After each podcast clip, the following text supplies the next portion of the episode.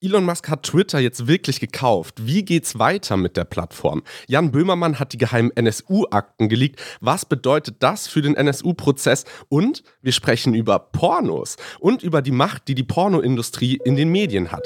Aus der Funkzentrale in Mainz, das ist was die Woche wichtig war. Hi, ich bin David und bei uns ist Max Koterba. Für Funk steht er bei unserem TikTok-Format wahrscheinlich peinlich vor der Kamera. Im Format geht es um Themen wie Wann fangen deine Brüste eigentlich an zu wachsen? Oder Was passiert eigentlich, wenn du nur ein Ei hast? Also Themen rund um sexuelle Aufklärung für junge Menschen. Also Dinge, über die zu sprechen vielen wahrscheinlich peinlich ist. Die es aber absolut nicht sein müssen. Und deshalb reden wir auch später ganz offen über Pornos. Oder Max? Freut mich, dass du da bist. Das ist der Funk-Podcast. Let's go! Und damit herzlich willkommen, Max. Schön, dass du da bist. Hallo David, schön, dass ich da sein kann. Ja, gerne. Geht's dir gut? Es ist ja die erste Woche nach der Zeitumstellung. Das bedeutet, ich gehe morgens ins Büro, es ist dunkel und ich gehe aus dem Büro wieder raus und es ist dunkel. Und ich merke schon ein bisschen, dass das was mit meiner Laune macht. Wie sieht's da bei dir aus? Ja, absolut. Also ich muss sagen, ich war sehr froh über äh, die eine ähm, über die eine Stunde mehr Schlafen, die wir letztens hatten, bei der Umstellung, die hat mir in der Nacht wirklich sehr gut geholfen. Äh, aber äh, ansonsten ist es tatsächlich auch so ein bisschen, dass ich denke, ja, könnte ein bisschen heller sein, prinzipiell. Ja, das stimmt. Und äh, wir starten direkt mal rein und schauen, was diese Woche im Internet wichtig war. 100.000 Google-Suchanfragen oder mehr hatten diese Woche der Rapper Takeoff. Der 28-Jährige wurde in der Nacht auf Dienstag in Houston erschossen. Bisher weiß man aber noch nicht, was genau passiert ist die Brasilienwahl und gewonnen hat der linke Kandidat Lula. Bolsonaro, der zuletzt als rechtsextrem eingestuft wurde, ist damit raus. Allerdings hat er über 24 Stunden nichts dazu gesagt. Inzwischen kam ein Statement von ihm, aber auch darin war keine Rede von seiner Niederlage und derweil blockieren seine AnhängerInnen aus Protest seit Tagen viele Straßen in Brasilien und legen damit sogar den Fernverkehr lahm. Und die Schlagworte Halloween und Heidi Klum haben beide über 100.000 Suchanfragen. Heidi ging dieses Jahr nämlich als Wurm. Und das Internet ist wirklich voll mit Bildern von ihr. Und ganz ehrlich, das war wirklich mal ein gruseliges Kostüm. Ich bin nachhaltig verstört. Wir haben aber nochmal bei unserem Format Smipathisch nachgefragt, was denn ihre Meinung zu dem Kostüm ist. Heidi Klum hat sich an ihrer Halloween-Feier als Wurm verkleidet. Ich wusste nicht, dass es das ist, was dieses verlorene Jahr noch retten kann. Tom hat gesagt, er würde sie auch lieben, wenn sie ein Wurm wäre. Und jetzt hat er den Salat bzw. was auch immer man mit Würmern zubereiten kann. Dass das jetzt das neue Schönheitsideal sein soll, finde ich schon überraschend. Also ja, sie sieht nach GNTM-Shooting aus, aber halt wie die GNTM-Shooting-Fotografen. Nach diesen ganzen Skandalen dieses Jahr, ich kann verstehen, dass sich Heidi lieber unter der Erde verkriechen will, dass sie jetzt aber so aussieht wie das Körperteil, das bei einem Nacktshooting mit alten Männern im Fokus stünde. Ich weiß nicht, ob das so zielführend ist. So glücklich mich dieser Anblick auch macht, ich habe doch noch ein paar paar Fragen, zum Beispiel, wie sah die Situation auf dem Klo aus? Entwickelt sich da jetzt eine neue Pandemie in ihr? Und am wichtigsten, wenn man Heidi jetzt an einer Stelle teilt, leben dann zwei Heidi Klums weiter? Ich hoffe nämlich nicht. Das war sympathisch und immer wenn wir TikToks von ihr auf Insta hochladen, sind die Kommentare voll mit wann kommt sie endlich auf Insta und Leute, ihr wurdet erhört. Das Format gibt es jetzt auf Instagram unter Smipathisch, checkt's unbedingt ab und lasst viel Liebe da. Jerome Boateng, der Fußballer, wurde wegen zweifacher Körperverletzung an seiner Ex-Freundin zu einem Schadensersatz von 1,2 Millionen Euro verurteilt und ist damit aktuell vorbestraft. Bald werden noch mehr internationale Profifußballer vor Gericht stehen, denen unter anderem häusliche Gewalt und Vergewaltigung vorgeworfen wird. Und das 49-Euro-Ticket. Am Mittwoch haben sich Bund und Länder auf der Ministerpräsidentenkonferenz geeinigt. Bahn- und Busreisende können im kommenden Jahr mit einem sogenannten Deutschland-Ticket bundesweit für 49 Euro im Monat unterwegs sein. Max, was ist deine Meinung dazu? Also ich finde es mega, dass man mit so einem äh, Ticket einfach deutschlandweit fahren kann. Also ich finde das super praktisch. Aber ich habe schon auch das Gefühl, dass es natürlich äh, lange nicht das äh, groß erhoffte, äh, ja, der groß erhoffte Befreiungsschlag für Leute, die tatsächlich einfach super wenig Geld zur Verfügung haben und irgendwie von A nach B kommen wollen und zum Beispiel auch mal verreisen wollen, weil da war das 9-Euro-Ticket halt schon ein riesen Gamechanger. Ähm, aber also ich werde es mir auf alle Fälle holen und im Zweifel dann quer durch Deutschland fahren für 49 Euro. Ja, das fühle ich komplett. Es ist auf jeden Fall ein riesiger Schritt in die richtige Richtung. Aber wenn man halt dieses 9-Euro-Ticket gewöhnt war und irgendwie für 9 Euro durch ganz Deutschland fahren konnte, dann ist es halt doch 40 Euro mehr, muss man sagen. Und wir vergeben aber noch ein paar Pokale, denn der Rekord der Woche, den hat Taylor Swift gebrochen. Sie hat in den US-amerikanischen Billboard-Charts mit ihrem neuen Song einfach mal alle Plätze in den Top 10 belegt. Das hat vorher noch nie jemand geschafft. Und der Einstieg der Ansturm auf ihr neues Album Midnights war zwischendurch sogar so groß, dass es Spotify lahmgelegt hat. Und wir sehen bei uns in den Spotify Analytics immer ganz genau, wer unsere Folgen denn so hört. Und da wird uns auch angezeigt, welchen Artists unsere Leute, die unseren Podcast hören, denn so folgen. Und bisher war immer auf Platz 1 Ed Sheeran, aber seit letzter Woche ist es auch bei uns Taylor Swift. Max, bist du ein Swifty? Äh, geht so. Also ich habe da von dem Album hauptsächlich mitbekommen, weil äh, meine Insta-Stories voll waren mit Freunden, die das extrem abgefeiert haben. Äh, ja, ist nett. Ich find's super. Mir wird's vor allem häufig auf TikTok irgendwie ausgespielt und das fand ich extrem lustig. Also irgendwie dieses Hi, it's me, I'm the problem, it's It's Me oder so ähnlich, ja. äh, wo irgendwie Leute äh, darüber sprechen, wie wahnsinnig äh, lustig sie sich selbst äh, manipulieren und sich irgendwie selbst den Stock in die Sta Speichen packen. Äh, ja, fand ich extrem lustig. Ja, witzig, dass du das sagst, weil genau daran habe ich auch gedacht. Und der Aufreger der Woche dreht sich um einen der beiden Hauptdarsteller in der super erfolgreichen Netflix-Serie Heartstopper. Es geht um Kit Connor, der darin die Rolle eines bisexuellen Rugby-Spielers hat. In der Serie verliebt er sich in einen Klassenkameraden. Im Real Life war seine sexuelle Orientierung lange unklar. Jetzt hat er sich als bi geoutet, aber das war eher ein Zwangsouting. Was vorher nämlich passiert ist, Fans der Serie haben ihm Queerbaiting vorgeworfen. Queerbaiting ist eine Marketingtechnik, die genutzt wird, um queere Zuschauer für einen Film zu gewinnen, in dem zum Beispiel eine homosexuelle Spannung zwischen zwei Charakteren kreiert wird, die sich dann aber nicht weiterentwickelt oder benannt wird. In dem Fall war es so. Kit Connor hat in Interviews immer wieder betont, sich mit seiner queeren Rolle in der Serie identifizieren zu können. Dann sind Fotos von ihm aufgetaucht, auf denen er Händchen hält mit einer einer Kollegin aus einer anderen Serie. Daraus entstand der Queerbaiting-Vorwurf, weil er auf den Fotos in einer Hetero-Konstellation zu sehen war.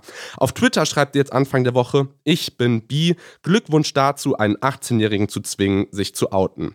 Ähnliche Debatten gibt es auch immer wieder, zum Beispiel um Billie Eilish oder Harry Styles. Vermarkten sie sich als queer oder sind sie es wirklich? Und wenn ja, wen geht das überhaupt etwas an? Max, hast du das mitbekommen? Ja, ich habe es mitbekommen und äh, ich finde, das ist so ein klassisches Beispiel dafür, dass man irgendwie äh, versucht, das Richtige zu tun und äh, dann ein bisschen sehr übers Ziel hinausschießt und vielleicht auch man sich vielleicht öfters mal dafür entschieden, entscheiden könnte, einfach wohlwollender miteinander umzugehen. Also vielleicht äh, muss man jetzt auch nicht quasi äh, jedem, jedem Verdacht oder jeder, jeder möglichen Vermutung äh, auf den Grund gehen und dann äh, Leute im Zweifel zu Dinge zwingen, die absolut unnötig und unangebracht sind. Ja, gerade bei so einem sensiblen Thema, man kriegt das ja Voll. täglich mit, wie schwierig es für Leute ist, sich zu outen.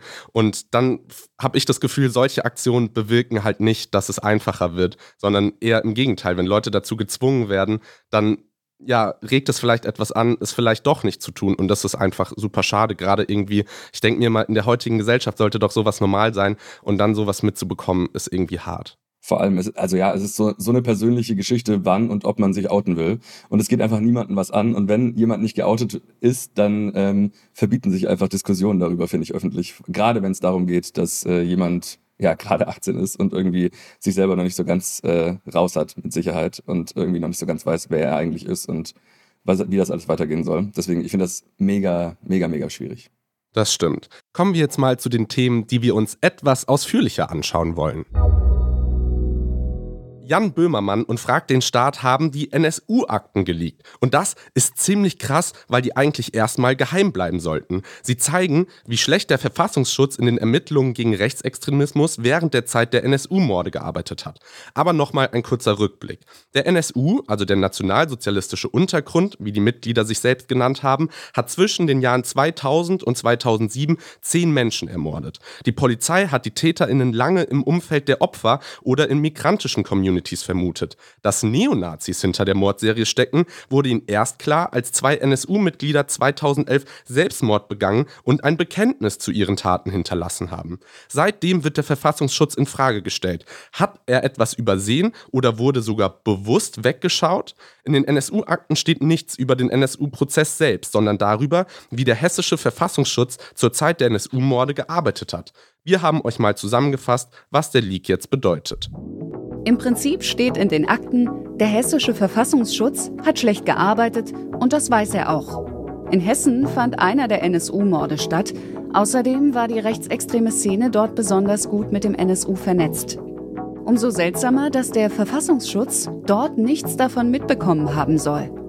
Deshalb wurde 2012 angeordnet, alle Akten aus dem Bereich Rechtsextremismus sollen auf mögliche Fehler untersucht werden. Und genau dieser Bericht sollte ursprünglich noch 120 Jahre geheim gehalten werden, mit dem Argument Quellenschutz. Man wolle verhindern, dass Informationen über die Arbeitsweisen und V-Personen in falsche Hände geraten. V-Personen sind Vertrauenspersonen, also verdeckte Menschen aus der Szene, die den Verfassungsschutz mit Infos versorgen. Viele haben darauf gedrängt, dass der Bericht trotzdem veröffentlicht werden soll. Besonders die Angehörigen der Opfer haben sich erhofft, noch mehr Antworten über den NSU zu bekommen.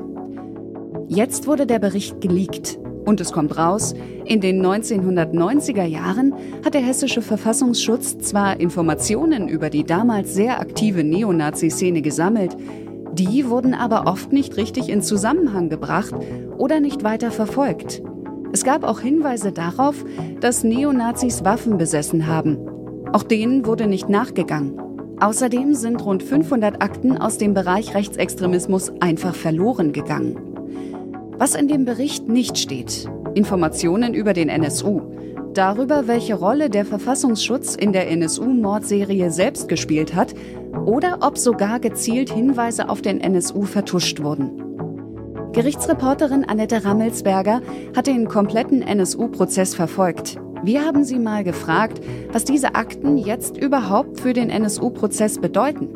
Welche Bedeutung dieser Bericht für den NSU hat? Ich finde ziemlich wenig. Denn eines wird in dem Bericht sehr deutlich. Der hessische Verfassungsschutz hatte so gut wie nichts zu den Beziehungen hessischer Rechtsextremisten zum NSU oder dessen Freunden in Thüringen. Ganz anders als der thüringische Verfassungsschutz, der ja einen wichtigen Fahrmann in der Szene hatte und ihn bezahlte sehr gut mit insgesamt 200.000 Mark. Tino Brandt hieß der und er hat sogar noch mit den NSU-Leuten telefoniert, als sie schon im Untergrund waren. Aber seinen Auftraggebern hat er davon natürlich nichts gesagt. Die speiste er mit unwichtigen Informationen ab. Ja, dagegen die Hessen. Da waren nur ein paar unwichtige Hinweise auf Beate Zschäpe in dem Bericht. Und schon gleich gar nichts steht dazu zu Andreas Temme, dem hauptberuflichen Mitarbeiter des hessischen Verfassungsschutzes, der am Tatort war, als 2006 Halid Yozgat in seinem Internetcafé in Kassel ermordet worden ist.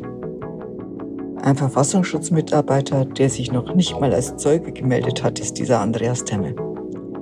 Aber dass vom Verfassungsschutz keine Aufklärung zu erwarten war, das hat man schon im NSU-Prozess gesehen, da traten Beamte mit Perücke und Hoodie auf und taten so, als hätten sie alles richtig gemacht. Von ihnen war keine Aufklärung zu erwarten. Max, hast du die NSU-Prozesse verfolgt und was denkst du über den Bericht? Ja, also ich habe, äh, das ist ja alles schon ein bisschen länger her, also zumindest der Hauptprozess um, um, um Beate Zschäpe. Und ähm, was mir tatsächlich am meisten im Kopf geblieben ist, ist einmal, äh, dass ähm, also sehr passender oder unpassenderweise diese äh, Anwältinnen und Anwälte diese diese weirden Nachnamen hatten, irgendwie Stahl, Herr und Sturm. Also wo man sich auch fragt, so okay, sehr on brand, sage ich jetzt mal. Äh, aber ähm, ich fand vor allem krass, äh, was mir wirklich im Kopf geblieben ist, dass es diese Sache vom Bundesverfassungsgericht gab, wo dann irgendwie, ähm, am Anfang war es ja so, dass nur 50 äh, JournalistInnen da äh, teilnehmen konnten an diesem Verfahren, obwohl das ja quasi so, ein riesige, so eine riesige Geschichte war mit irgendwie internationaler Tragweite und am Ende ähm, äh, konnten da irgendwie gerade mal, äh, ich glaube, also wirklich im einstelligen Bereich irgendwie ähm, internationale JournalistInnen mit dabei sein. Und dann mussten die vor das Verfassungsgericht ziehen, um dem äh, Richter zu zwingen, dass man mehr Journalisten äh, und Journalistinnen zulässt im, im Gerichtssaal. Äh, und am Ende waren es irgendwie knapp 1000. Also irgendwie, ich fand das so peinlich, wenn man sich überlegt, dass so ein wichtiger Fall äh, dann quasi unter Ausschluss der internationalen Öffentlichkeit irgendwie stattfinden wollte. Äh, das fand ich irgendwie echt krass. Ja, die Rolle der JournalistInnen ist ja auch hier in dem Leak jetzt besonders. Ähm, nach der Veröffentlichung von geheimen NSU-Berichten hat das Landesamt für Verfassungsschutz Hessen nämlich Strafanzeige gegen Unbekannt erstattet, wegen unrechtmäßiger Weitergabe von Dokumenten. Aber gegen die Veröffentlichung an sich richtet sich die Anzeige nicht und fragt den Staat, Senat sagt dazu, sollte sich das Landesamt für Verfassungsschutz entscheiden, nach der desolaten Aufarbeitung des NSU jetzt auch noch JournalistInnen zu verfolgen, die für Aufklärung sorgen, sind wir darauf vorbereitet. Trotzdem, wer unter Verschluss stehende Dokumente veröffentlicht, kann sich prinzipiell strafbar machen. Max, wie findest du es, dass JournalistInnen diese Akten veröffentlicht haben? Äh, ja, also prinzipiell ehrlich gesagt super. also ähm, ich finde, äh, also klar, Geheimdienste heißen nicht umsonst Geheimdienste, weil sie geheim arbeiten, wahrscheinlich auch geheim arbeiten müssen. Äh, deshalb, ich kann das natürlich komplett nachvollziehen irgendwie, dass manche Tätigkeiten eben so geheim sind, dass sie irgendwie zum Schutz der Bevölkerung geheim bleiben müssen oder vielleicht zum Schutz von Informanten. Ähm, aber ganz ehrlich, also bei einer, bei einer Terrorgruppe, die so internationale Schlagkraft hatte, also ja, sie haben in Deutschland nur, also in Anführungszeichen nur Leute umgebracht, aber natürlich äh, war das, hatte das einen viel internationaleren Charakter.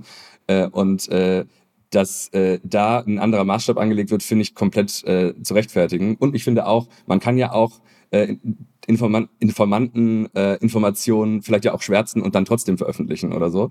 Ähm, also ja, also ich, ich kann total nachvollziehen, dass Menschen eine Privatsphäre haben, aber eine Behörde hat kein Privats, hat kein Recht auf Privatsphäre. Also solange, wenn, wenn, äh, wenn quasi das Volk dich bezahlt aus Steuern und äh, äh, da Geld ausgegeben wird, äh, das eigentlich öffentliche Gelder sind, oder was eigentlich das öffentliche Gelder sind, dann äh, muss man das auch kontrollieren können. Und äh, ich finde diese 120 Jahre, die ja auch am Anfang da dran standen, äh, finde ich so absurd, also wenn man sich das mal vorstellt. Also die Bundesrepublik ist 1949 gegründet worden. Der Verfassungsschutz, der dem Land Deutschland dient, ähm, ist quasi jünger als die Sperrfrist, die äh, es irgendwie selbst auf die eigenen Akten setzt. Also wenn man sich das mal runterrechnet, 1902 äh, wäre dann quasi 120 äh, Jahre in der Vergangenheit. Das heißt, wir könnten zum Beispiel nicht über Dinge aus dem Ersten Weltkrieg oder Zweiten Weltkrieg sprechen, sollten aus allen, auf allen Akten diese 120 Jahre Sperrfrist sein. Also ich finde, das ist eigentlich was, was äh, eigentlich abgeschafft gehört. Ich finde, nichts in einer Demokratie ist, äh, darf so geheim sein, dass irgendwie mehrere Generationen davon niemand erfahren darf. Und ich glaube, gerade wenn es darum geht, äh, wenn, wenn du das Bedürfnis hast, dass das, was du tust oder sagst, 120 Jahre geheim sein muss, dann solltest du es vielleicht erst gar nicht tun und die Öffentlichkeit hat ein besonders groß, großes äh, Bedürfnis, das jetzt direkt zu erfahren. Das ist richtig. Ich stelle mir halt auch Aufarbeitung 120 Jahre später bisschen schwierig ja. vor, wenn einfach schon ja. mehrere Generationen vergangen sind. Aber naja, Matthias Wagner, Vorsitzender der Grünen Landtagsfraktion, hatte argumentiert, dass der Verfassungsschutz unter Umständen nicht mehr arbeitsfähig sei, wenn die NSU-Akten veröffentlicht würden. Jetzt sind sie veröffentlicht. Was das jetzt für die Arbeit des Verfassungsschutzes bedeutet, hat Annette Rammelsberger so zusammengefasst. Der Verfassungsschutz nicht mehr arbeitsfähig? Ach ja. Ich war jahrelang die Expertin für innere Sicherheit der Süddeutschen Zeitung. Diese Warnungen hört man immer wieder. Aber dieser Bericht beweist, nicht die parlamentarische Kontrolle oder die mediale Öffentlichkeit gefährden die Arbeit des Verfassungsschutzes. Er gefährdet sich schon selbst durch Unlust, Dienst nach Vorschrift, Geheimnistuerei und den berühmten blinden Fleck, wenn es um Rechtsextremismus geht. Das Beste, was dem Verfassungsschutz passieren könnte, wenn er neu aufgestellt wird, mit klaren Zielvorgaben, mit Leuten, die die Demokratie verteidigen wollen und nicht mit Extremisten kungeln. Das war Gerichtsreporterin Annette Rammelsberger. Sie hat die Sprachnachrichten extra für uns auf einem Gerichtsflur aufgenommen, deshalb entschuldigt bitte die Tonqualität. Wir machen weiter mit dem nächsten Thema. Der Vogel ist frei, hat Elon Musk letzte Woche getwittert. Elon Musk hat Twitter am letzten Freitag wirklich gekauft. Schon vor einem halben Jahr hat er den Deal angekündigt mit der Begründung, er wolle die Meinungsfreiheit auf Twitter schützen. Zwischenzeitlich ist er aber wieder zurückgerudert und wollte es sich anders überlegen. Dann gab es eine gerichtliche Entscheidungsfrist und kurz vor knapp hat er dann angekündigt, ich mach's wirklich und er hat den Deal abgeschlossen. In letzter Zeit gab es ja mehrere solcher Deals. Trump hat Truth Social gegründet, Kanye will Parler kaufen, kaufen. Alle drei haben sich vorher von Social-Media-Plattformen in ihren Äußerungen eingeschränkt gefühlt. Ist das eigentlich gefährlich, wenn Milliardäre einfach Meinungsplattformen kaufen und dann so umbauen, wie sie wollen? Das haben wir uns mal genauer angeschaut. Dass reiche Menschen Medienunternehmen kaufen, ist nicht neu.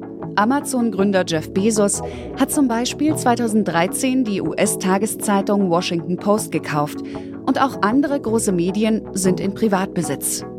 Zeitungen, Magazine und andere Medienunternehmen, wie zum Beispiel auch Twitter, sind seit Jahren finanziell am Kämpfen. Reiche Personen, die Medien kaufen und Geld in die Unternehmen bringen, können also auch erstmal dabei helfen, finanzielle Hürden zu überbrücken und halten die Medienwelt so lebendig. Die Frage ist nur, zu welchem Preis. Trump wurde von Twitter gebannt. Daraufhin hat er seine eigene Plattform Truth Social aufgemacht, auf der er natürlich posten kann, was er möchte. Kanye West wurde wegen antisemitischer Aussagen auf Insta und Twitter gesperrt. Deshalb will er jetzt die rechte Plattform Parler kaufen. Und Elon Musk baut Twitter jetzt nach seinen eigenen Vorstellungen um. Hassrede und Fake News haben schon innerhalb einer Woche zugenommen. Eine Untersuchung vom Network Contagion Research Institute zeigt, Innerhalb der ersten zwölf Stunden hat die Verwendung des N-Wortes um 500 Prozent zugenommen. KritikerInnen befürchten, wenn Debatten zum Beispiel auf Twitter nicht mehr moderiert und Falschaussagen und Hassrede nicht mehr gelöscht werden, könnte immer mehr in Extremen diskutiert werden. Das würde Debatten weiter polarisieren und zu mehr Hass und Unverständnis nicht nur online, sondern auch offline führen. Martin Fehrensen vom Social Media Watchblog sagt dazu: Typen wie Musk, Caney oder Trump kaufen Plattformen nicht, um damit mehr Geld zu verdienen. Twitter ist dafür sowieso nicht die geeignetste Adresse und von den anderen Plattformen brauchen wir gar nicht erst zu sprechen, wenn es ums Geld verdienen geht. Nein, sie wollen die gesellschaftlichen Debatten mitlenken können. Sie wollen mit darüber entscheiden können, welche Art von Inhalt diskutiert wird, welche Stimmen gehört werden. Unsere kollektive Aufmerksamkeit ist extrem wichtig. Wer oder was auch immer unsere Aufmerksamkeit kontrolliert, kontrolliert zu einem großen Teil auch unsere Zukunft. Ja, Max, macht dir das Sorgen? Ja, also ich habe so ein bisschen das Gefühl, dass äh, das irgendwie so eine Diskussion ist. Also ich finde es natürlich mega schwierig, wenn man sich überlegt, dass Leute sich einfach irgendwelche Meinungs-, also irgendwelche Plattformen kaufen, um dann eben dort äh, das äh, für richtig und für falsch zu halten, was sie eben für richtig und falsch halten, dann im Zweifel Dinge ausschließen oder eben auch nicht. Also äh, Elon Musk sagt, er möchte irgendwie die äh, Redefreiheit und äh, Meinungsfreiheit stärken. Äh, ob das, ob das, ob sein Verständnis davon, äh, was er davon versteht, gut oder schlecht ist, ist die zweite Frage. Aber er könnte ja genauso gut auch sagen, ich will nur noch diese eine politische Farbe dargestellt äh, bekommen. Und äh, ich glaube, das ist schon super problematisch. Auf der anderen Seite ist es, glaube ich, auch einfach so ein bisschen, ähm, also es ist gerade mit Musk jetzt eben jemand, der nichts mit Social Media zu tun hat, aber eben alle anderen Social Media Plattformen gehören ja auch irgendwelchen Milliardären, die mal zweifelhaft, mal irgendwie vielleicht okay, aber irgendwie auch ein bisschen fragwürdig sind. Also ich habe das Gefühl, es ist äh, ja irgendwie nicht wahnsinnig geil, aber was ich sehe nicht so richtig eine Lösung, ehrlich gesagt. Ähm, und ich kann auch so ein bisschen nachvollziehen, ob, also warum er glaubt, dass er das jetzt eben kann. Also ich meine, der hatte irgendwie, hat so einen Track Record als irgendwie Golden Boy. Also diese, ich habe das Gefühl, er hat so eine Ich kann alles Attitude, weil man muss ja auch sagen, mit PayPal hat er gegründet, hat er irgendwie Online-Zahlungen revolutioniert, mit Tesla die E-Mobilität so ein bisschen, oder nee, nicht nur so ein bisschen, sondern komplett als Thema etabliert und irgendwie alle fahren auf einmal E-Autos. Äh, mit SpaceX äh, stellt er Rekorde auf und mit Starlink versorgt er die Ukraine im Krieg mit Internet. Also ich kann total nachvollziehen, warum er glaubt, dass er irgendwie alles kann und sich dann so komplett selbst überschätzt, ähm, weil es bisher halt immer so geklappt hat. Und ich glaube, der Unterschied jetzt ist eben, dass er ähm, in allen Fällen davor einfach der Chef war und gesagt hat, Leute, ich bezahle euch, macht, was ich sage. Und äh, bisher hatte damit im Zweifel irgendwie relativ guten Erfolg gehabt. Aber auf Twitter ist es ja nicht so, dass Leute irgendwas machen müssen, nur weil er das sagt. Also äh, genau das ist, glaube ich, so ein bisschen der Unterschied. Ich bin mir unsicher, ob er das versteht, dass er nicht einfach entscheiden kann, was auf einer Plattform, also prinzipiell theoretisch könnte er das, äh, aber ich glaube, so äh, wie er das und sich selbst in dieser Rolle versteht, äh, glaubt er, er sagt was und alle finden es extrem geil und machen das dann auch. Ich habe das Gefühl, dass Twitter dadurch sehr viel uncooler und sehr viel unspaßiger wird und das sind ungefähr die einzigen Gründe, warum Leute Social Media nutzen, ähm, weil sie entweder informiert werden wollen oder unterhalten und ich glaube, ähm, er unterschätzt so ein bisschen die Rolle derer, die auf Twitter tatsächlich agieren und dann im Zweifel sagen, ne, keine Lust drauf, mache ich was anderes oder vielleicht entwickelt sich ja eine weitere Plattform, die dann äh, irgendwie der Ersatz ist. Ja, ich fand auch diesen Moment absurd, als er in das äh, Chefbüro von Twitter reingelaufen ist mit einem Waschbecken in der Hand und gerufen hat, let ja. that sink in. Ich glaube, das sagt schon sehr viel und es ist aber auch schon, seit er im Amt ist oder seit er Twitter gekauft hat, einiges passiert passiert. Erstmal hat er die Führungsetage gefeuert. Firmenchef, Finanzchef und Chefjuristin mussten gehen. Musk ist jetzt neuer CEO. Es gibt außerdem Gerüchte, dass er noch mehr Entlassungen plant, um Geld einzusparen, angeblich bis zu 75 Prozent des Personals. Außerdem will Musk die Plattform attraktiver für Werbeanzeigen machen. An den Regeln, welche Posts erlaubt sind, hat sich zwar bisher noch nichts geändert, allerdings sollen Twitter-Mitarbeitende, die sich um Hasspostings und Desinformationen kümmern, gerade nur noch eingeschränkten Zugriff auf ihre internen Systeme haben. Die sind halt aber wichtig, um Content zu moderieren oder löschen zu können. In den Tagen seit der Übernahme haben Hassrede und Fake News schon zugenommen. Das könnte auch für die Midterms, also die Halbzeitwahlen in den USA nächste Woche, verdammt wichtig werden. Wer Desinformationen rund um die Wahlen verbreiten möchte, hat es in diesem Jahr vermutlich leichter. Max, bleibst du bei Twitter? Also ich muss sagen, ich bin jetzt eh kein riesen Twitter-Boy, deswegen, ich bin da und irgendwie einmal im Quartal habe ich einen halbgaren Gedanken, den ich vielleicht denke, den könnte ich mal teilen, aber äh, also ja, ich werde jetzt, also ich werde jetzt nicht mehr machen. Ich habe eh noch nicht so ultra viel gemacht und äh, ich, ja, ich gucke mir das einfach mal an. Ich bin da, ich, ich bin nicht so sehr Teil von dieser ganzen Community. Ich finde es aber trotzdem mega spannend. Ja, wir haben auch noch mal bei Martin Fehrensen nachgefragt, was jetzt Musks konkrete Pläne sind. Also die Nachrichtenlage ändert sich quasi stündlich. Die Übernahme der Amtsgeschäfte verläuft genauso chaotisch wie die Übernahmeschlacht um Twitter als solches. Tausende Angestellte bangen derzeit um ihre Jobs, ranghohe Managerinnen werden reihenweise rausgeschmissen und der reichste Mensch der Welt lotet irgendwie live auf Twitter aus, wie viel denn jetzt zum Beispiel eine Verifizierung künftig kosten soll. 20 Dollar im Monat, 99 Dollar im Jahr oder vielleicht doch einfach nur 8 Dollar pro Monat? Hm, und was gibt's da noch alles dazu? Mehr Reichweite, weniger Werbung? Es ist alles so absurd, dass man bislang ehrlich gesagt nur mutmaßen kann, was sich ändern wird. Es gibt einfach viel mehr Fragen als Antworten. Ein paar Beispiele kommt der Edit-Button für alle, kostet die Verifizierung hingegen bald Geld, gibt es bald Paywalls für längere Videos, erleben wir sogar ein Revival von Vine und kommt Trump wieder und wenn ja, wann? Welche Entscheidungsträger müssen noch alles gehen? Was wird aus Twitters Nebenprojekten wie zum Beispiel Blue Sky? Wir wissen es nicht. Und damit kommen wir zu unserem dritten großen Thema. Diese Woche gab es eine ganz schöne Zitterpartie beim wichtigen Getreideabkommen zwischen Russland und der Ukraine. Beim Abkommen geht es darum, dass die Ukraine ihr Getreide über einen sicheren Korridor im Schwarzen Meer nach draußen transportieren darf. Für einen Tag war der Deal wegen Russland geplatzt. Weil die Türkei vermittelt hatte, konnte er dann aber wieder aufgenommen werden. Das Abkommen ist aber sowieso nur befristet bis zum 18. November. Ob es danach weitergeht, will sich Russland noch überlegen. Und ohne diesen Deal gäbe es für einige Länder richtig schlimme Konsequenzen. Denn manche importieren super viel Getreide aus der Ukraine. Vor allem ärmere Länder in Südasien und Afrika. Und die sind durch die globalen Krisen der letzten Jahre ja sowieso schon stark getroffen. Am Horn von Afrika, also Somalia, Eritrea, Djibouti und Äthiopien, ist es gerade besonders schlimm. In den Medien taucht das Thema aber fast gar nicht auf. Wir wollen deshalb mal genauer drauf schauen, wie die Lage dort ist. Die Welthungerhilfe spricht von einer toxischen Mischung aus Konflikten, Klimakrise und der Covid-19-Pandemie. Ein Land, das davon besonders betroffen ist, ist Somalia. Zum einen herrscht hier eine historische Dürre. Seit vier Jahren gibt es nicht genug Regen. Außerdem fehlt das Geld, um den Menschen zu helfen. Laut UN werden dafür zusätzlich mehr als 800 Millionen Euro gebraucht. Schwierig ist die Lage auch deshalb, weil die Regierung gleichzeitig gegen die islamistische Terrormiliz Al-Shabaab kämpft. Auch das verschlingt wieder Geld und Ressourcen. Der Krieg gegen die Ukraine verschlimmert die Gesamtsituation im Land nochmal. Wichtig sind dabei vor allem die Lebensmittelimporte aus der Ukraine. Denn vor dem Krieg hat Somalia über 90 Prozent seines Weizens aus Russland und der Ukraine bekommen. Neben Weizen ist die Ukraine auch ein wichtiger Exporteur von Körnermais, Sonnenblumenöl und Dünger. Und das zieht wieder das nächste Problem nach sich. Gerade knappes, teureres Düngemittel verschlimmert die Situation für Kleinbauern und Bäuerinnen. Das Kiel-Institut für Weltwirtschaft hat die Lage analysiert und sagt, das führt zu weniger Ernten. Auch dadurch nimmt der Hunger im Land weiter zu. Nairobi-Korrespondentin Bettina Rühl ordnet die Lage momentan so ein.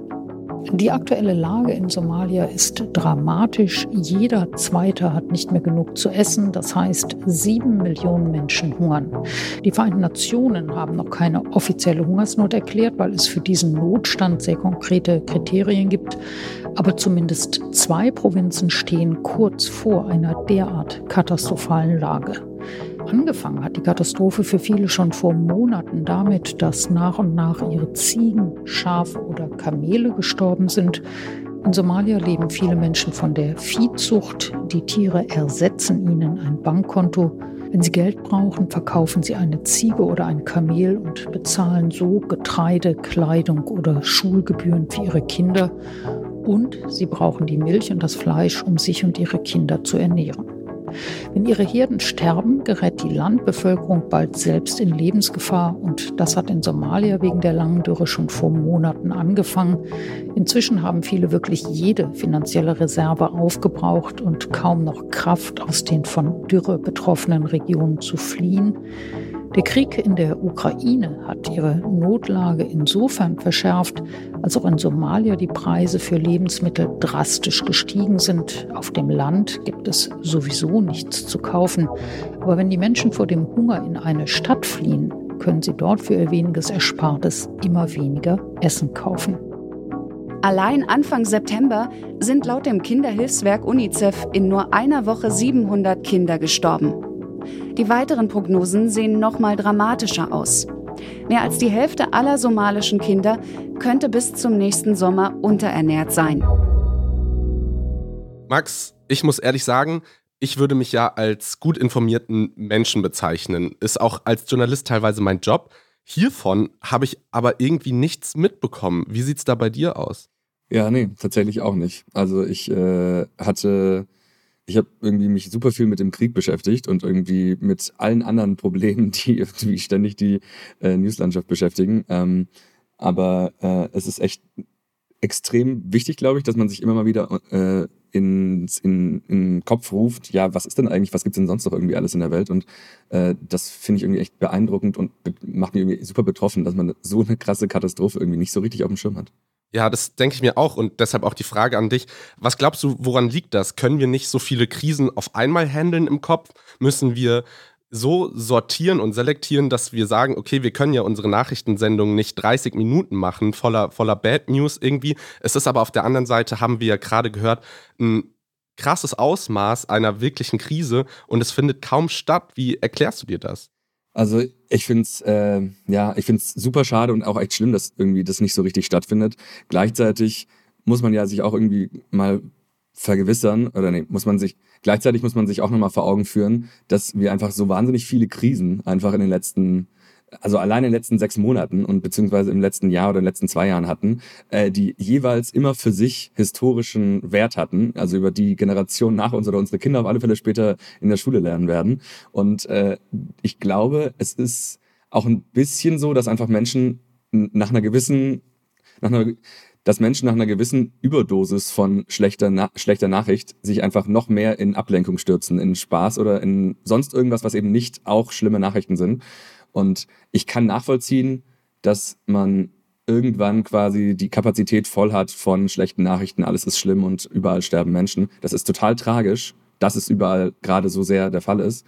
Ähm, ich glaube aber, es hat auch ein bisschen was mit Selbstschutz vielleicht zu tun, dass man sich davon schützen möchte, ständig äh, noch schlechter drauf zu sein, weil eben ja Krieg in Europa, äh, Leute können teilweise, ähm, haben Angst davor, wegen der Inflation sich nicht mehr ernähren zu können oder äh, haben Existenzangst, Ängste. Das sind einfach reale, reale Dinge, die einem wahnsinnig bedrücken. Und äh, ich glaube, dass das ein bisschen Teil der menschlichen Natur ist, dass man irgendwann aus Selbstschutz Dinge ausblendet und Scheuklappen aufhat. Das ist richtig. Und ich habe da vor ein paar Wochen mit Viktoria Reichelt schon genau über dieses Thema gesprochen. Und es ist auch okay, sich einfach mal zurückzunehmen und einfach mal zu versuchen, Dinge auszublenden. Ähm, deshalb ist es aber, glaube ich, auch umso wichtiger, dass wir solche Themen, die vielleicht weniger Aufmerksamkeit bekommen, auch hier nochmal besprochen haben. Deshalb danke dafür, Max. Und bevor wir zu deinem großen Thema kommen, machen wir nochmal ein paar Kurznews.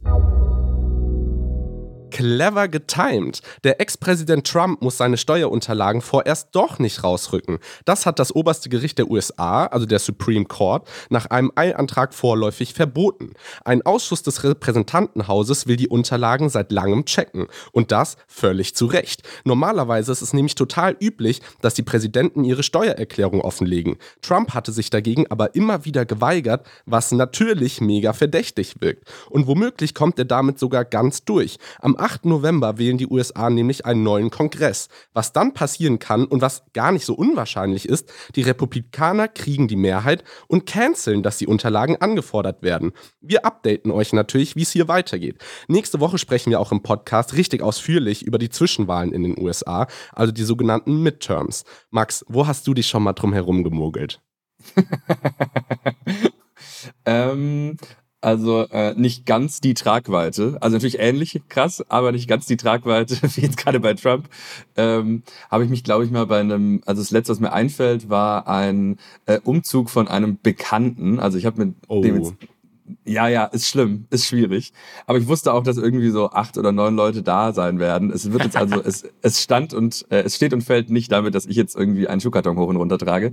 Aber das war echt so, ja, naja, mache ich vielleicht. Ich, ich kann da leider gar nicht. Tut mir leid. Aber Max, ich sag's wie es ist, ich freue mich so auf das Alter, in dem es irgendwann legitimiert ist, einfach ein Umzugsunternehmen zu bestellen Absolut. und das für Absolut. sich machen zu lassen. Äh, weil Umzüge sind, sind auch gar nicht meins. Ich muss aber auch dazu sagen, ich bin auch komplett unfähig, was Dinge aufbauen angeht. Also ich kann höchstens schleppen und das ist halt der anstrengende Teil da. Das macht natürlich keinen Spaß. Deshalb, ich fühle es schon ein bisschen. Voll. Also ich, ich muss auch echt sagen, die, diese, diese, die, gerade weil du sagst Handwerk, ich, ich krieg das vielleicht mal dann okay hin, aber ich, ich schieb's ewig vor mir her, find's saunervig und äh, habe auch wirklich ein halbes Jahr gebraucht, bis die Wohnung dann tatsächlich ein, eingerichtet ist. Äh, und ich glaube tatsächlich, dass ich in dieser Wohnung, in der ich jetzt wohne, so lange wohnen werde, bis ich, bis ein Umzugsunternehmen quasi eine normale Option ist. Fühle ich, Max. Fühle ich. Disney After Dark. Diese gruselige Nummer mussten sich BesucherInnen im Disneyland Shanghai unfreiwillig antun. Schuld war ein Corona-Ausbruch im Park.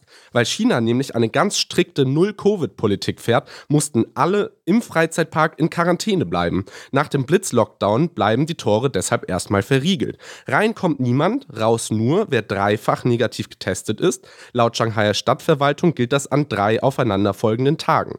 Die BesucherInnen wären dazu aufgerufen, Gruppenaktivitäten zu meiden. Es gibt aber gerade Gerüchte, dass Peking die Null-Covid-Politik vielleicht bald fallen lässt. Das ist aber noch unklar. Max, gefangen im Disneyland, was würdest du in so einer Situation machen? Also ich glaube tatsächlich, so einen Tag fände ich es extrem geil.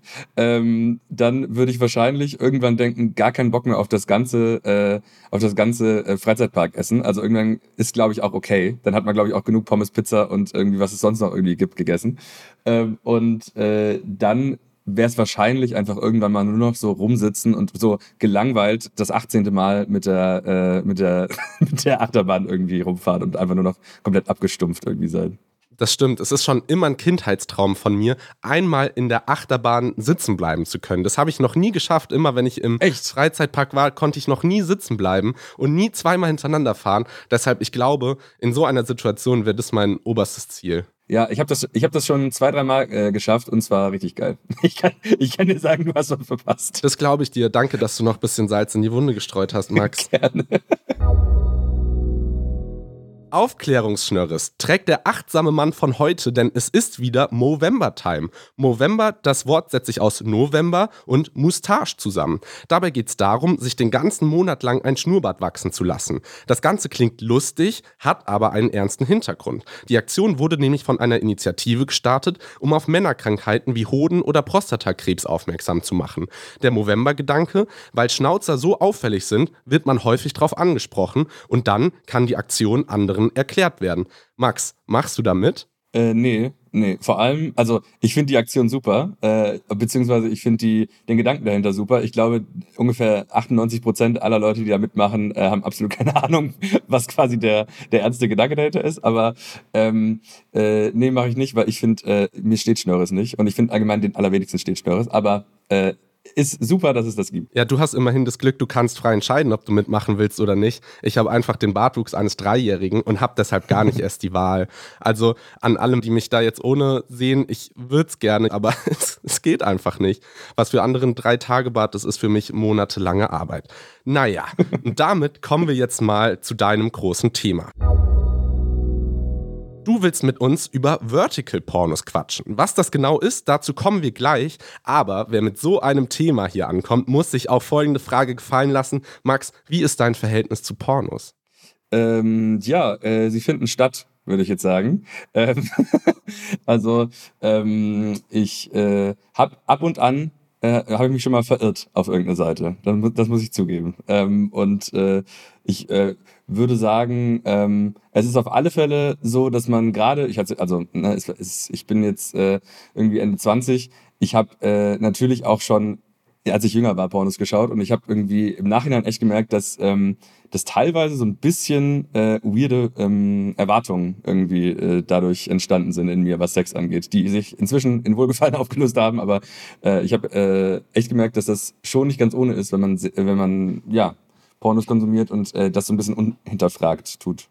Ja, voll. Und das ist auch nochmal ganz wichtig, mir zu betonen, Sexualität ist super individuell und super verschieden. Und Pornos sind kein Abbild der Realität und können auch oft Druck ausüben. Deshalb vergleicht bitte nicht euer Sexleben damit und macht das, womit ihr euch wohlfühlt und fühlt euch nicht durch irgendwelche Filme gezwungen oder unter Druck gesetzt, irgendwas zu machen. Ich glaube, da stimmst du mir zu, Max, oder?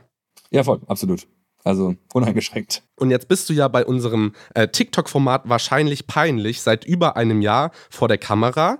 Und hat dich das Format etwas lockerer gemacht, über, über so Themen zu sprechen? Äh, ja, absolut, weil äh, das natürlich ähm, viel, viel einfacher ist, das, äh, darüber zu sprechen und zu sagen, naja, ist ja mein Job. Ne? Ähm, also ich würde sagen, dass ich vorher jetzt äh, nicht unbedingt wahnsinnig verklemmt war. Ich glaube, sonst wird es auch schwierig, diesen, äh, diesen, Job zu, äh, diesen Job auszuführen und irgendwie über äh, Hoden und äh, Eichel und irgendwie, ähm, ja, weiß ich nicht, Vulvalippen zu sprechen. Ähm, aber es ist auf alle Fälle so, würde ich auch sagen, dass äh, es jetzt sehr viel normaler ist, weil man halt in der Redaktion einfach, wenn man, also da werden halt normale, äh, normale Sätze äh, gesagt wie, ja, äh, keine Ahnung, ich brauche mal noch den Schlupfhoden, wo ist denn der jetzt gerade ganz genau? Oder äh, keine Ahnung, wer macht jetzt gerade die Fürze? Also es ist irgendwie, man, man stumpft ein bisschen ab, was es aber irgendwie auch ganz nett ist, äh, weil man es ein bisschen normalisiert alles. Ja, hast Und das du, ist ja auch unser Plan quasi mit dem Format hast du manchmal so, so leichte Fremdscham- oder Cringe-Momente, so da, darüber zu sprechen? Äh, es kommt immer komplett darauf an, mit wem ich darüber spreche. Also ich habe äh, letztens mal, ähm, war ich leider mit im Raum, als meine Mutter sich diese Videos angeschaut hat. Und also die ist super, so, die hat damit, überhaupt kein Problem oder so.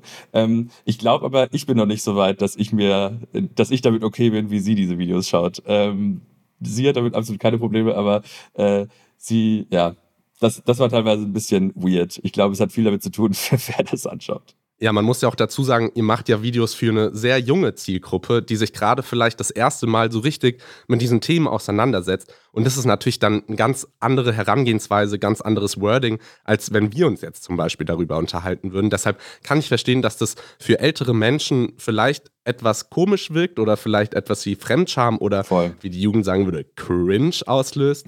ähm, aber man sieht auch anhand eurer Reichweite, dass ihr sehr viele Leute damit erreicht. Und das ist dann super cool. Und wenn man sich jetzt fragt, okay, warum, warum redet ihr denn jetzt über, über Pornos? Etwa ein Viertel aller Suchanfragen dreht sich ums Thema Pornografie in Deutschland. Also 68 Millionen Anfragen pro Tag. Und Deutschland ist dabei ganz weit vorne mit dabei, sozusagen Porno-Weltmeister. Denn wir sorgen für 12,4 Prozent des weltweiten Pornotraffics im Internet. Zum Vergleich, der globale Länderdurchschnitt Durchschnitt liegt bei 7,7 Prozent. Damit haben wir sogar die USA getoppt, also quasi die Heimat des Pornos. Dort werden nämlich die meisten produziert. Und neben den gängigen Videoplattformen, die man so kennt oder die es halt so gibt, gibt es jetzt auch Vertical Pornos. Erstmal das Thema Vertical. Was heißt denn Vertical eigentlich? Vertical ist Englisch und steht für Hochkant. Das bedeutet ein Hochkant-Video, die gerade auch die, ähm, die Social Media Plattformen erobern. Man sieht es auf TikTok, man dreht das Handy nicht mehr quer, um irgendwie ein Video zu schauen, wie es vielleicht früher auf YouTube der Fall war, sondern man schaut es sich hochkant an. Das gibt es in Form von Reels, YouTube Shorts, Facebook Reels oder halt eben TikTok. Und das Ganze jetzt auch mit Pornos. Was ist da das Besondere daran? Ähm, ja, ich habe äh, mir vor, also ich hatte so zwei Aspekte, die mir irgendwie da durch den Kopf geschwirrt sind, als ich das äh, das erste Mal gesehen habe. Äh, nämlich einmal so ein bisschen was bedeutet das eigentlich? Also wie funktioniert das eigentlich? Wie funktioniert das eigentlich, wenn wir Videos schauen? Und es ist genau wie du gesagt hast. Also ne, inzwischen ist es ja so, dass äh, durch TikTok das eigentlich also eigentlich ist TikTok die Plattform, die das so richtig, richtig durchgebrochen hat, dieses Thema. Also klar gab es mit Snapchat und irgendwie Insta-Stories und Insta-Reels das auch schon ein bisschen vorher, aber ich würde sagen, dass das jetzt quasi nicht, es war eher so, eine, so ein, so ein Seit Seitenaspekt von irgendwie Videoschauen und durch TikTok hat das jetzt so ähm, etabliert ist vielleicht noch ein, ein, großes Wort, aber es hat auf alle Fälle den Durchbruch irgendwie in diese Normalität, dass man Videos so anschaut, irgendwie äh, vollbracht. Und was ich irgendwie interessant finde, ist, ähm, bei TikTok ist es ja so, du schaust das und du haust dir einen Dopamin-Hit nach dem nächsten rein. Irgendwie du denkst, geil, lustig, geil, lustig, geil, lustig oder was sich bewegend oder sonst irgendwas. Und wenn man sich äh, Pornos anschaut, ist es ja oft so, gerade, also ich meine, du wirst das mit Sicherheit nicht wissen, ich ja auch nicht eigentlich, aber äh, auf Pornoseiten, äh, die waren relativ schnell dabei, dass man im Player zum Beispiel gesehen hat, dass man so Ausschläge gesehen hat, wo Leute zum Beispiel Stopp gedrückt haben oder sich das nochmal angeschaut haben oder so. Und äh, das hat inzwischen jetzt auch YouTube gemacht. Das heißt also, da gab es so eine kleine äh, ähm, so eine kleine ähm, Innovation, sage ich jetzt mal, was diesen Player angeht. Und äh, bei Vertical Pornos, weil man so daran gewöhnt ist, das ist jetzt meine These, weil man so daran gewöhnt ist, dass man quasi eben nur swiped und direkt quasi irgendeinen irgendein Hormon-Hit bekommt, so nach dem Motto, geil, ist lustig, geil, ist äh, cool, geil, ist unterhaltsam. Ähm, wird sich das, glaube ich, auf die Vertical Pornos auch äh, beziehen und äh, man einfach noch viel weniger Handlung und noch viel weniger Tamtam -Tam und drumherum haben, sondern man wird wahrscheinlich einfach nur Videos sehen, wo direkt nur rein, raus, rein, raus oder direkt, keine Ahnung, äh, der Money Shot oder wie auch immer. Ja, also ich glaube, dass die, dass die Reduzierung auf das in Anführungszeichen Wesentliche, was auch immer das Wesentliche dann ist, nämlich nur dieses der reine Sexakt, wahrscheinlich noch mehr verstärkt wird, glaube ich. Und ähm, äh, ich finde das interessant, wenn das quasi Normalität würde, dass man eben noch mehr kondensiert und noch mehr komprimiert, was man irgendwie für, für Pornos schaut, ähm, beziehungsweise welchen Inhalt das hat, nämlich dass man eben nur das Grobe, nur das Konkrete ähm, hin und her sieht. Äh, und ich kann mir gut vorstellen, dass Hochkant-Pornos auch eine Rolle spielen, wie wir in Zukunft Videos konsumieren, weil es gab schon in der, ähm, in der Vergangenheit ähm, ab und an so eine Situation, dass die Pornoindustrie mehr oder weniger wegweisend war für unseren Medienkonsum ähm, oder wie wir Videos und so weiter anschauen.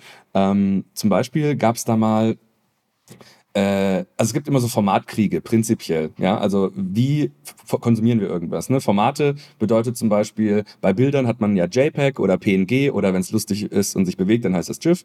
Und äh, diese verschiedenen Dateiformate quasi, die hat ja irgendjemand erfunden. Das heißt, irgendjemand gehört, äh, irgendjemandem gehören diese Formate und äh, verdienen natürlich damit Geld.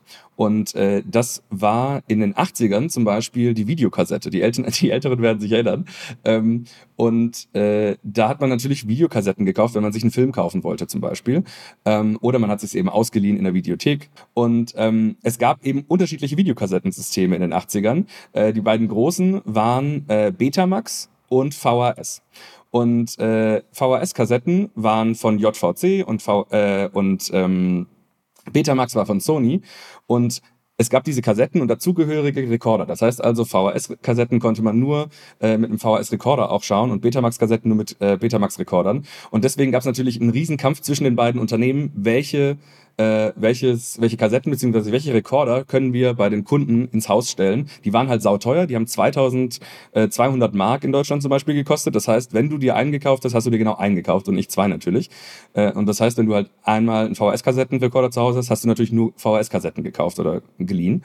Und ähm, was daran interessant war, war, dass Betamax wollte keine Pornos bei sich auf den Kassetten haben. Das heißt also, es gab, wenn du Pornos konsumieren wolltest, dann ging das nur über VHS-Kassetten. Es gab ja auch kein Internet, das heißt, äh, und es gab super selten auch irgendwelche ähm, Porno-Sender äh, oder so. Das heißt, wenn du Pornos konsumieren wolltest, dann ging das nur über Videokassetten. Und äh, das heißt, die Pornoindustrie konnte nur auf VHS Kassetten ihre Videos vertreiben oder ihre Pornos vertreiben. Und das hat dazu geführt, dass wenn du dich halt ähm, entscheiden musstest, okay, 2200 Euro gebe ich jetzt für einen Rekorder aus, der mir auch Pornos quasi zeigen kann oder eben nicht, dann hat man sich im Zweifel für den äh, VHS-Rekorder entschieden, der eben auch äh, Pornos abspielen konnte. Und das hat dazu geführt, dass wirklich so nach sechs, sieben, acht Jahren, nachdem es diesen Formatkrieg gab, äh, 93 Prozent in Deutschland VHS-Rekorder hatten. Das heißt also, diese Betamax-Rekorder waren komplett raus, weil einfach alle auch Pornos gucken wollten damit. Es gab auch eine Zeit, wo quasi ähm, Pornos das Hauptgenre war für VHS-Kassetten, weil Filme konnte man auch im Fernsehen gucken, diese Art von Filme, aber eben nur zu Hause. Und äh, das äh, fand ich irgendwie super interessant, weil man eben gesehen hat, so ja, Pornos haben dazu beigetragen, dass ein komplettes Format einfach nicht mehr stattgefunden hat und überhaupt nicht mehr relevant war. Und äh, das finde ich eben super interessant, wenn man sich überlegt, dass eben die Pornoindustrie so eine krasse Macht hat, weil sie eben immer so ein bisschen tabuisiert wird, aber gleichzeitig Leute eben dieses Bedürfnis offensichtlich haben. Also du hast jetzt gerade gesagt, 12 Prozent ja. des weltweiten Konsums ist in Deutschland. Das passiert ja quasi nicht einfach so. Ähm, und äh, in abgeschwächter Form war das übrigens in den 2010er Jahren auch nochmal so. Da gab es einmal äh, Blu-ray und HD-DVD. HD-DVD musste ich auch erstmal googeln, habe ich irgendwie kaum gehört. War aber im Prinzip das gleiche in grün. Ähm, und äh, da war es ein bisschen abgeschwächt, weil die PlayStation hat sich eben dafür entschieden, entschieden, dass sie jetzt auch Blu-ray haben und voll viele Leute hatten, hatten eine Playstation zu Hause, also auch einen Blu-ray-Player. Und äh, die Pornoindustrie hat dann natürlich dann, wenn sie Pornos rausgebracht haben, auf äh, ähm, äh, auf äh, DVDs bzw. Blu-rays, dann haben sie sich eben für Blu-ray entschieden, weil die eben viel weiter verbreitet waren. Und ich glaube, dass äh, diese Art von Commitment der Pornoindustrie, weil wir Menschen nun mal so sind, wie wir sind und eben irgendwelche Triebe haben, die wir ganz gerne ausleben oder eben auch nur zuschauen, wie sich andere, äh, wie andere sie ausleben, ähm, dazu führen könnte, dass, jetzt Geschichtsstunde zu Ende, dass auch die Hochkant-Videogeschichte viel normalisierter sein wird. Also ich kann mir gut vorstellen, dass es voll normal ist, sich längere Sachen auf einem Handy anzuschauen, als jetzt eben am Fernseher oder am Laptop oder so, wie man das heutzutage ja schon immer noch macht. Ne? Also es ist ja, also wenn ich mir was Längeres angucke, dann habe ich das nicht jetzt nicht unbedingt auf dem Handy, sondern ich schaue mir das natürlich auf dem Fernseher oder auf dem Laptop an. Äh, ich kann mir aber gut vorstellen, dass durch diese Porno-Geschichte noch mehr Leute sich daran gewöhnen, so Videos kon zu konsumieren und dann eben zu sagen, okay, dann schaue ich in Zukunft fast nur noch hochkant. Ja, super spannend. Also ist die Pornoindustrie quasi wie so ein unsichtbarer Player, sage ich mal, weil niemand so richtig darüber sprechen will der aber ja, verdammt viel Macht auf Plattformen hat, in dem Fall jetzt eventuell. Also könnte es auch sein, sagst du quasi, dass Hochkant-Pornos quasi generell die Hochkant-Videos nach vorne treiben. Kann ich mir total gut vorstellen. Also ähm, zum Beispiel ein anderes Beispiel zum, äh, ist äh, Virtual Reality. Also ich weiß gar nicht, wann, wann das quasi groß wurde, 2000 vielleicht 15 oder 16 oder 17 waren so die ersten, die man sich kaufen konnte vielleicht. Und da war die Pornoindustrie auch mit die ersten, die Medien dafür, also die Videos dafür ange, ange, äh, angeboten haben, dass man die sich eben in 360 Grad anschauen kann. Und gerade bei einem Porno kann man sich ja auch vorstellen, dass das, äh, das Erlebnis nochmal sehr nach oben schraubt, äh, wenn man quasi sich frei bewegen kann und gucken kann, wo man gerade hingucken will. Ähm, und deswegen äh, glaube ich das auf alle Fälle, ja. Ich kann mir sehr gut vorstellen, dass die Pornoindustrie da echt äh, einen großen Einfluss hat.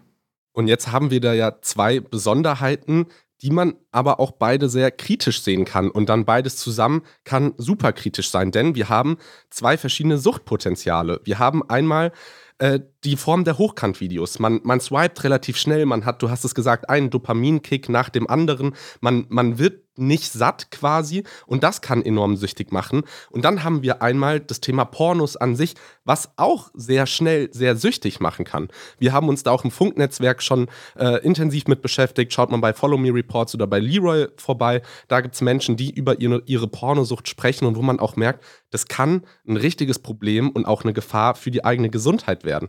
Und wenn wir jetzt zwei Suchtpotenziale quasi miteinander vereinen, kann das doch auch richtig gefährlich werden, oder? Total, ja, voll. Also genau was du sagst. Dopamin, äh, einfach durch diese Swipe-Geschichte, dass ich quasi direkt äh, stimuliert werden will, jedes Mal, wenn ich wieder swipe. Ähm, und dann natürlich Pornosucht an sich ist natürlich ein Riesenthema. Äh, ich, ja, es ist auf alle Fälle was, äh, ich sag mal so, Medienkompetenz.